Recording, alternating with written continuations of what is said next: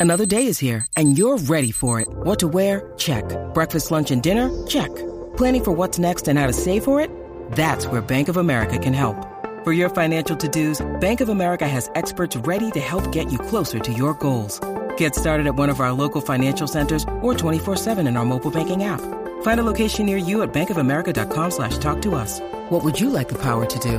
Mobile banking requires downloading the app and is only available for select devices. Message and data rates may apply. Bank of America and a member FDIC.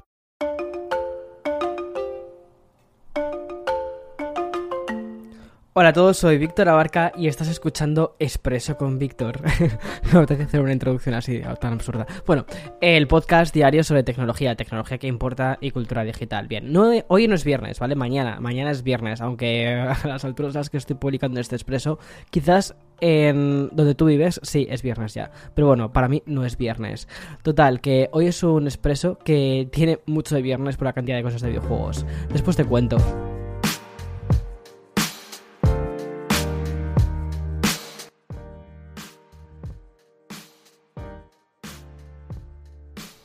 A partir de la semana que viene, por cierto, creo que es la semana que viene, eh, voy a tener que meter el fragmento publicitario en lugar de al principio del podcast. Me acaban de avisar que tengo que ponerlo eh, después de esta intro, ¿vale? O sea, avisado quedas ya está. O sea, mis bendiciones. Adelante. Bueno, total. Em, ayer una cosa que sucedió por la noche fue em, que se celebró el Nintendo Direct, ¿vale? Aún estábamos terminando de procesar un poquito todo lo que habíamos visto sobre el Unpack de Samsung cuando de repente Nintendo por la mañana se despertó y dijo, hoy vamos a pulsar el botón Caos. Caos para todos aquellos que tengan una Nintendo Switch y no tengan ahorros, porque han lanzado un montón, no han anunciado un montón de videojuegos. Bien, eh, hicieron una muy particular presentación de 40 minutos que estuvieron, la verdad, que bastante bien sintetizados. A decir sintetizados. ¿Qué me pasa, Víctor? Da igual, es casi jueves. Viernes.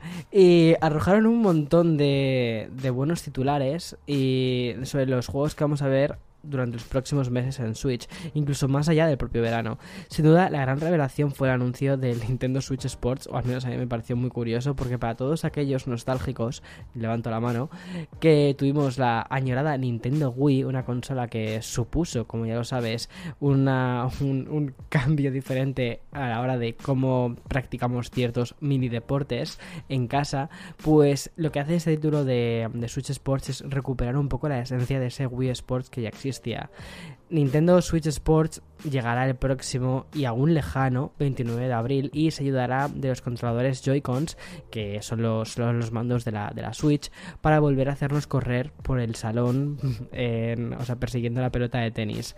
Y lo hará con los siguientes deportes que ya están confirmados. Tenis, obviamente te acabo de decir, bolos, fútbol, chambara, badminton, voleibol y a partir de otoño golf. Habrá además un modo multijugador, pero también habrá un modo online, obviamente, para que podamos jugar con usuarios de todo el mundo. Por cierto, Nintendo va a lanzar una versión de prueba y de manera eh, gratuita entre el 18 y el 20 de febrero. Eso sí, vamos a necesitar una suscripción de Nintendo Switch Online para poder acceder a este juego. Interesante, sí, pero tengo que decir una cosa. este juego en la Nintendo Wii creo recordar que venía gratuito. Al menos yo no pagué por él y lo tenía. Y ahora vamos a tener que pagar por él, que son, creo que son como 39 euros. Me parece, me parece un precio un poquito elevado para ser un juego de Nintendo, o sea, de, um, un Switch Sports, ¿eh? Un, así con, con minijuegos. Creo que podría ser un juego gratuito. Pero es que, claro, digo, podría ser un juego gratuito para vender más consolas, pero si es que no lo necesitan, nos están arrasando. Si al final es que la gente lo va a comprar, no sé. En fin, ellos saben muy bien los números que tienen en casa y estoy convencido que les va a ir súper bien. Se va a terminar convirtiendo en el juego de las fiestas y el juego que, que, que, compras pues para jugar con tus hijos. Y bueno, más allá de este Nintendo Switch Sports, el evento de la noche también sirvió para lanzar los siguientes titulares y es que el próximo 18 de marzo se va a lanzar nuevo contenido de pago para Mario Kart 8 Deluxe. Se trata de un paquete de pistas con nuevos, o sea, con 48 nuevos circuitos remasterizados. Todo esto a un precio de 25 euros. Me parece que es muy curioso porque en lugar de haber sacado un juego que se llamase, yo que sé, me lo invento, ¿eh? Mario Kart eh, Reprise Deluxe, así con todos los eh, circuitos anteriores, pero con el nuevo lavado de cara, y lanzarlo a precio de juego completo lo lanzan como un DLC opcional. De todos modos, también son muy inteligentes de nuevo porque el Mario Kart creo que es el juego más vendido que tiene la Nintendo Switch. Entonces ya tienen un parque de público muy grande que va a comprarse esta, esta expansión porque dices, por 25 euros, pues venga, le doy una segunda vida a este juego que ya me costó 60 euros. Y siguiendo con personajes eh, icónicos de esta compañía, digo personajes en plural porque hay unos cuantos, hay unos cuantos lanzamientos relacionados con con, personajes icónicos. Nintendo aprovechó ayer su direct para anunciar un Mario Strikers Battle League Football, que es la secuela espiritual y de aquella versión de GameCube de ese Mario futbolero y va a llegar a la Nintendo Switch el próximo 10 de junio. También pudimos ver el tráiler de Xenoblade Chronicles 3 que a mí me dejó el corazón palpitando porque es que mm, Xenoblade Chronicles es una de mis sagas de videojuegos favoritas y en esa tercera parte que se intuye que va a ser espectacular, esta nueva entrega además em, de, de esta saga de rol va a estar disponible a partir de septiembre, o sea que está muy bien. Pero antes te decía, te hablaba de personajes icónicos en plural, ¿no? De Nintendo. Bueno, pues el próximo 25 de marzo será la fecha en la que vamos a poder jugar a Kirby and the Forgotten Land, eh, la isla perdida o algo así. Que mm, es un título que mezclará humor y acción en un mundo postapocalíptico. Es un Kirby en tres dimensiones y luce espectacular. Y siguiendo, y te digo una cosa, se ve mejor que el Pokémon Arceus, lo cual no es difícil. A ver, tenía que echar un poquito de contra, contra Pokémon Pokémon Arceus, que después te digo, ¿eh? que el Pokémon Arceus llevo una barbaridad de horas, me está encantando el juego, pero es feo con ganas. Y siguiendo la estela más nostálgica de Nintendo Switch, va a recibir una muy buena menestra de juegos clásicos, por ejemplo, las dos primeras entregas de Portal, que llegarán a finales de este año pero antes vamos a poder disfrutar de Star Wars The Force Unleashed el 20 de abril y la trilogía de Assassin's Creed que además nos llegará la próxima semana, concretamente el 17 de febrero. Un remake de Front Mission First que se espera para verano y la versión remasterizada de Chrono Cross The Radical Dreamers Edition que se lanzará el mes de abril. Uno de mis amigos que le encanta toda la semana de Chrono, o sea, toda la semana, toda la saga de Chrono, Chrono Trigger y Chrono Cross creo que va a flipar con este juego. Además que es su consola favorita es la Switch.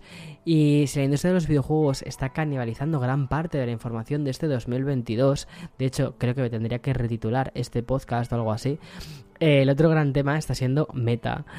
Al menos desde la semana pasada pudimos conocer su informe financiero y esa idea sobre que, sobrevuela desde entonces a raíz de su informe sobre em, de financiero que, tenemos así como en plan como una especie de, voz que va susurrándonos que es la de abandonar Europa. Entre idas y venidas amenazas un poquito pasivo agresivas y algunos desmentidos la CNBC se ha hecho eco de una información que irónicamente podría ayudar a Meta y como ya conté el otro día la compañía ha sufrido un gran varapalo en la bolsa una reducción de su capitalización del mercado que ha situado el valor de la empresa por debajo de los 600 mil millones de dólares ¿y qué significa todo esto? Pues mira, tal y como cuentan desde el citado medio, en la cifra marcada por los legisladores de la Cámara de Estados Unidos como umbral de plataforma cubierta, es decir, que quedaría fuera del control al que sí que están sometidas otras Big Tech, como por ejemplo Apple, Amazon o Alphabet. Por tanto, Meta ya no está considerada objeto de regulación antimonopolio, pudiendo de este modo eludir algunas responsabilidades. Es como muy curioso, ¿no? Es como bajas del umbral, ¡pum! Ya está, ya no tienes que hacer esto. Por cierto, hablando de meta, hoy hemos conocido una nueva y curiosa función que va a llegar a Messenger, que es la de los pagos divididos. Se trata de una opción que ya ha sido eh, aprobada por parte de Facebook y que va a permitir a los miembros de un chat grupal dividir los pagos típicos, por ejemplo, de una cena o que hagas un viaje con tus amigos y tal y dices, bueno, pues ahí te tocan 5 euros, ahí te tocan 5 euros, pues ya está. O también, por ejemplo, para los regalos. Simplemente vas a tener que hacer clic en la función de pagos divididos y vas a poder pagar tanto con tarjeta como con PayPal. Pues oye, pues muy bien. Y ahora voy a aprovechar esta pausa para ir a publicidad. When you need mealtime inspiration, it's worth shopping Kroger, where you'll find over 30,000 mouthwatering choices that excite your inner foodie. And no matter what tasty choice you make, you'll enjoy our everyday low prices, plus extra ways to save, like digital coupons worth over $600 each week. You can also save up to $1 off per gallon at the pump with fuel points. More savings and more inspiring flavors make shopping Kroger worth it every time. Kroger, fresh for everyone. Fuel restrictions apply.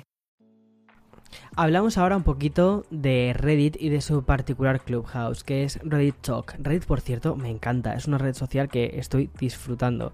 Además que, eh, o sea, ahí no soy, no soy nada activo, o sea, simplemente estoy leyendo los, los, todos los eh, foros y tal, pero es que me da todas las vibes de ese internet de los 2000, no sé, me, me flipa. Solo falta que pudiésemos personalizar las homes, ponerle brilli brilli falso, sería genial. Bueno, la función de salas de chat audio de esta plataforma va a recibir en los próximos días una versión web. Pero más allá de expandirse, la principal novedad es que va a permitir la reproducción de charlas ya emitidas y el, uso de, herramientas de audio. Por ejemplo, vamos a añadir, eh, vamos a poder añadir marcas de tiempo, vamos a, a poder pausar y reanudar grabaciones o también rebobinarlas. Es decir, Reddit se pone muy en modo podcast, tanto que incluso la grabación como la distribución de sus Reddit Talk vas a poder hacerla a través de, los, de las redes de podcasting.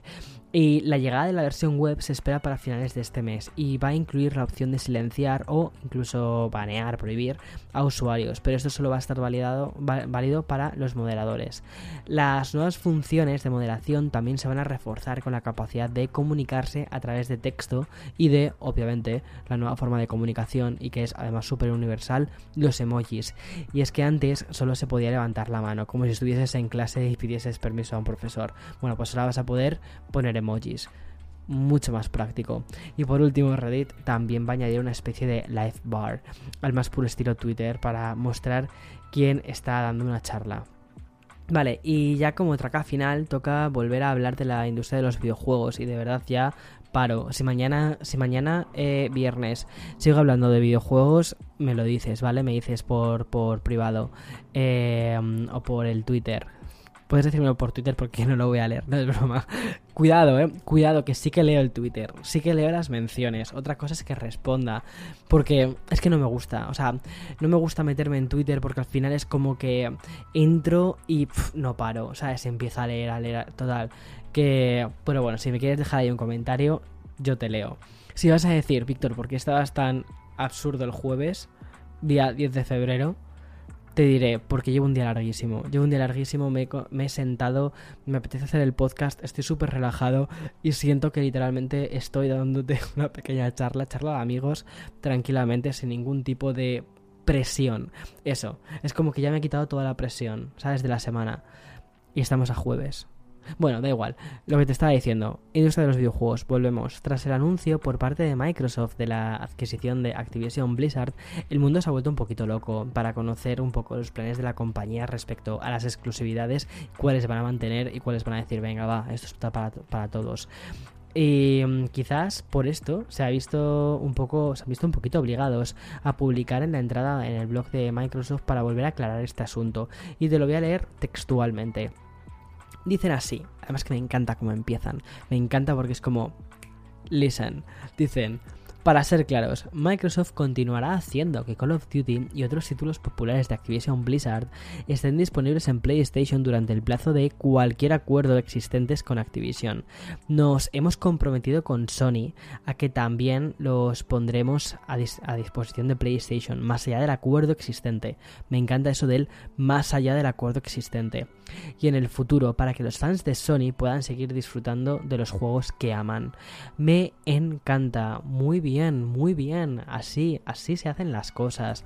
Y esto es una estrategia muy inteligente porque es un poco la estrategia que siguieron con... ¿Cómo se llama este juego de bloques? Eh, Minecraft, ¿vale? Con Minecraft. Compraron Minecraft y aún así mantuvieron Minecraft en todas las plataformas en lugar de decir, no, no, no, esto es solo de PC o esto es solo de Xbox, no. Dijeron, esto va a estar en la Nintendo Switch, esto va a estar en PlayStation, esto va a estar en los móviles. ¿Por qué? Porque queremos que haya un montón de jugadores aquí dentro. Porque luego los DLCs, luego las cosas extras y todo el ruido que se genera, todo eso va para Xbox, todo eso está detrás del branding de Xbox. Pero también es muy curioso porque creo que el juego que está haciendo Xbox es Em, la caja en sí, ¿no? Es decir, la consola en sí es como la parte del hardware se va diluyendo y va dándole más importancia a lo que es el software, los juegos, independientemente de la plataforma en la que estés. Curioso. De hecho, esta filosofía se quiere aplicar con otras empresas de la, de la competencia. Y así lo explican en el comunicado, porque continúan, ¿eh? Dicen, espera. También estamos interesados en tomar medidas similares para respaldar la exitosa plataforma de Nintendo. Muy bien, creemos que esto es lo correcto para la industria, para los jugadores y para nuestro negocio. Muy bien, lo han entendido, lo han entendido, han entendido que la gente queremos jugar en cualquier parte con nuestros dispositivos y que no queremos estar con las exclusividades de, ay, este juego es exclusivo de esta consola, ay, esto es de esto. No, no, hay sagas que son icónicas y que queremos poder jugarlas en la consola que más nos apetezca. A mí, por ejemplo, me encanta la Nintendo Switch. Ya lo sabes, te lo he contado un montón de veces y de hecho en este podcast eh, o en este episodio eh, directamente he empezado con la Nintendo Switch. Y para mí es el lugar en el que suelo eh, jugar a más videojuegos, incluso más que Xbox. ¿Significa eso que no juego a Xbox? Sí, lo que pasa que, bueno, para mí es como en otro momento. Es cuando estoy en la tele, cuando quiero jugar a una experiencia mucho más grande, ¿no? Pues, pues eso. Bueno, ya está, hasta aquí el podcast del día 10 de febrero del 2022. Lo he dicho bien, porque el otro día en un vídeo dije 2021. Yo sigo pensando que estamos en 2021. Suerte que no estoy diciendo que estamos en 2020, porque para mí es como que estos dos últimos años no han terminado de pasar. ¿eh? Es como, sí, pero no. no. Eh, que tengas un feliz día. Mañana, más y mejor, prometo eh, publicar el podcast muchísimo antes, porque, madre mía, esto sí que es tarde. Y nada, chao, chao, chao.